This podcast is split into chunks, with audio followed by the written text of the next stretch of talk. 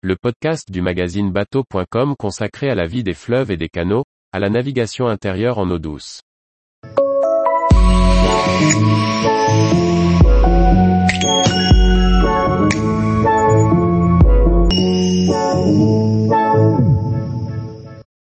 Comprendre et anticiper les crues et inondations sur les voies fluviales.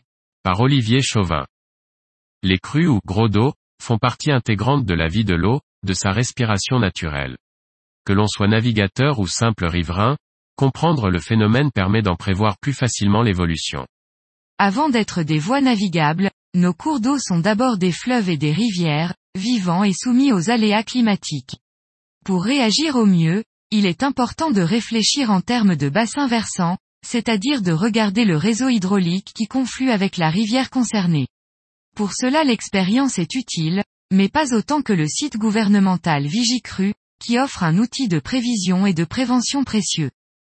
Si la canalisation a permis de réguler les niveaux et les débits des cours d'eau naturels, il arrive pourtant que la nature reprenne ses droits. La voie d'eau est dite en crue, sitôt que la navigation y devient problématique, sans même parler de débordement.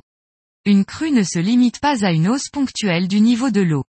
Les conditions peuvent sembler encore maniables, alors que le grossissement des affluents prépare une hausse sensible qui rendra la navigation difficile voire dangereuse.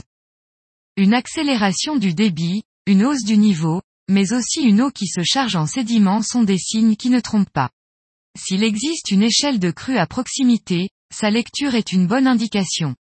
Pour confirmer vos observations, le mieux est d'appeler le service de la navigation, ou un loueur local. Ceux-ci suivent les variations du niveau de l'eau avec une attention maniaque.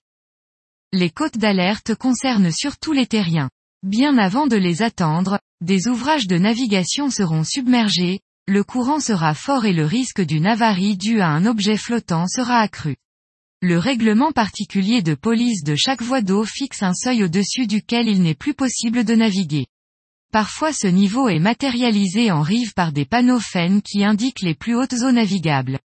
Lorsqu'ils ont les pieds dans l'eau, il vaut mieux avoir mis votre bateau en lieu sûr.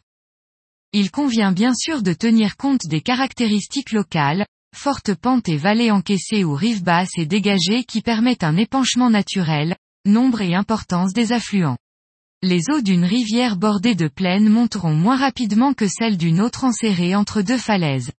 En effet, l'eau pourra ainsi s'épancher, inondant les prés riverains mais ralentissant le débit et limitant la hausse du niveau. Étiage, débit minimal d'un cours d'eau en période de basseau. Bassin versant, il s'agit de l'aire géographique d'alimentation en eau d'une rivière regroupant tous ses affluents. Exutoire, point le plus en aval d'un réseau hydrographique par lequel passent toutes les eaux de ruissellement drainées par le bassin versant. Lit mineur, lit ordinaire du cours d'eau. Il s'étend du niveau d'étiage à celui des crues fréquentes. Lit majeur, espace géographique comprenant toutes les zones basses de part et d'autres du lit mineur. Sa limite est celle de la crue maximale vraisemblable. Crue centennale, événement ayant une probabilité sur 100 de se produire au cours du siècle. Embâcle, Accumulation de déchets et matériaux charriés par la crue et qui peuvent former des barrages retenant l'eau ou au contraire, la libérant d'un coup. FEN, plus haute eaux navigable. Marque de hauteur d'eau. RPP, le règlement particulier de police précise la cote à partir de laquelle la navigation n'est plus autorisée. Vigicru, site gouvernemental d'alerte et de suivi des crues. Le site gouvernemental Vigicru permet le suivi d'un épisode de crue bassin par bassin. Dès qu'une hausse sensible se produit ou avant d'entreprendre une navigation, il est prudent de s'y référer.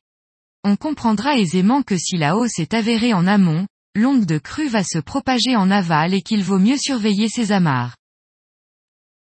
Tous les jours, retrouvez l'actualité nautique sur le site bateau.com.